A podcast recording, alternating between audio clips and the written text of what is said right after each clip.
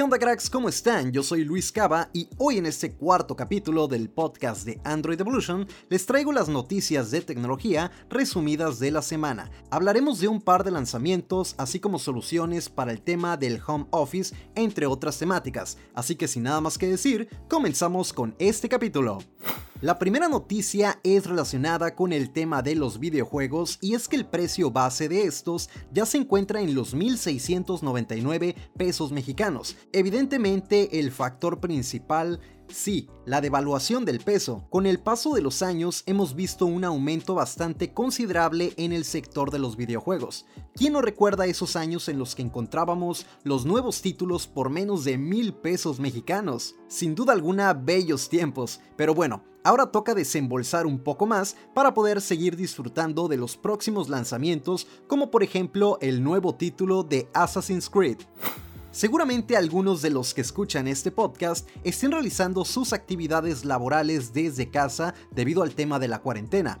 En ocasiones experimentamos problemas con nuestra red Wi-Fi, ya sea porque está lenta o porque no llega a la zona más cómoda de nuestro hogar donde podríamos ser más productivos. También, aquellos amantes de los videojuegos saben que una buena conexión es indispensable para jugar en línea. Existen diferentes soluciones que la empresa TP-Link pone a nuestro alcance con precios bastante asequibles. En lo personal, ya pedí mi router Archer C6, que básicamente es un enrutador de doble banda con internet de alta velocidad de 1200 megabits por segundo. Soporta hasta 30 dispositivos conectados y cuenta con 4 antenas externas y una interna. La instalación y resultados se los compartiré en mis redes sociales y en mi canal de YouTube. Tienen los enlaces en la descripción de este podcast. Este producto lo pueden adquirir directamente en Amazon por un precio de 1.151 pesos mexicanos al día de la publicación de este capítulo del podcast. La empresa ZTE, en asociación con China Telecom, invirtió más de 8 millones de dólares y envió más de 30 ingenieros para equipar con una red 5G el hospital Lei Shan este fue construido en tan solo 10 días y habilitado para recibir a los pacientes que presentaron los síntomas más graves del COVID-19 en Wuhan. La ventaja más evidente que puso de manifiesto el uso de una red 5G es proporcionar servicios inalámbricos portátiles para computadoras, equipos móviles y médicos sin la necesidad de líneas de cable para soportar ese tipo de servicios de transmisión. También ha sido de gran utilidad soportando videoconferencias remotas a las que se pueden sumar expertos de diversas partes del mundo para hacer diagnósticos en línea. Uno de los primeros y más importantes usos que se le dio a la red 5G fue la realización de tomografías computarizadas automáticas en pacientes aislados. Gracias a esta tecnología y al diagnóstico vía remota, se contribuye a reducir la infección cruzada. La fuente de esta noticia es ZTE, que sin duda alguna es de las empresas más involucradas en la tecnología 5G y en realizar aportaciones y donaciones respecto al tema de la pandemia. El nuevo Motorola Moto E6S llega a México ese nuevo equipo de Motorola lo podrás encontrar en los planes de ATT por un precio de 3.060 pesos mexicanos y está disponible en los colores rojo Scarlet y azul Arrecife. En cuanto a los specs, nos encontramos una pantalla Max Vision de 6.1 pulgadas, resolución 720 x 1560 píxeles, con una densidad de 282 píxeles por pulgada. Contamos con un procesador MediaTek Helio P22, la GPU es una Power VR GE80 8320 misma que nos encontramos en el Motorola Moto E6 Plus. También contamos con 2 GB de RAM y 32 GB de memoria interna. Respecto a las cámaras, en la parte posterior tenemos la principal de 13 megapíxeles y la cámara de profundidad de 2 megapíxeles. La cámara frontal es de 5 megapíxeles. Por último, la batería es de 3000 mAh. Así que ya pueden encontrar ese nuevo Moto E6S en AT&T, el cual considero que es una muy buena opción dentro de la gama de entrada, para el uso básico, incluso también para equipo de trabajo. Otro lanzamiento reciente es el Blade B 2020 Vita. Con un nombre muy característico, llega el nuevo equipo de ZTE que viene con pantalla de 6.5 pulgadas HD Plus, con un notch de gota.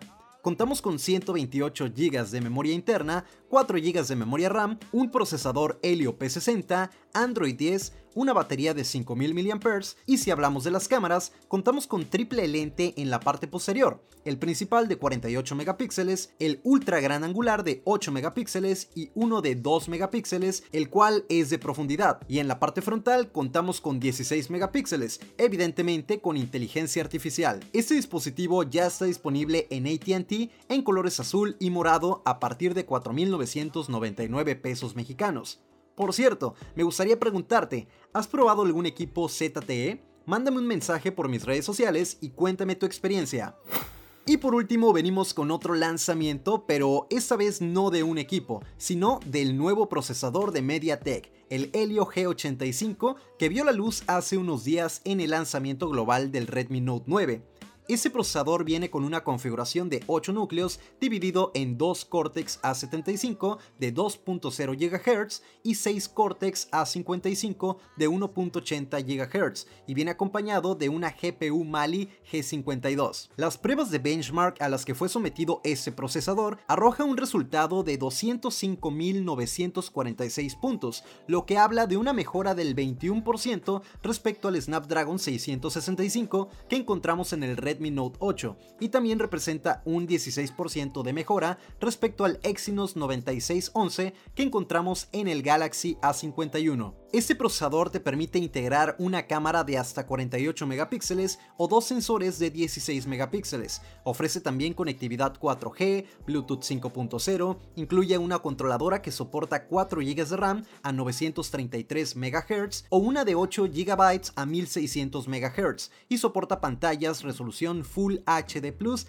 a 60 Hz. Sin duda alguna una muy buena apuesta por parte de MediaTek y segurísimo empezaremos a ver frecuentemente a este procesador procesador en próximos lanzamientos, sobre todo provenientes del mercado asiático. Y bien amigos, con esto terminamos el capítulo 4 del podcast de Android Evolution. Espero que les esté gustando mucho esta dinámica de resúmenes de noticias que suceden en la semana. Te recuerdo que me puedes seguir en mis redes sociales como arroba luiscaba97 en Instagram y en Twitter, en la página de Facebook, el grupo de Facebook y el canal de YouTube. Nos puedes encontrar como Android Evolution. Así que también espero encontrarte por allá mandándome un mensaje o comentando algún video en el canal. De mi parte ha sido todo en este capítulo. Cuídense Cuídense mucho, quédense en casa y nos escuchamos en la próxima evolución. ¡Chao!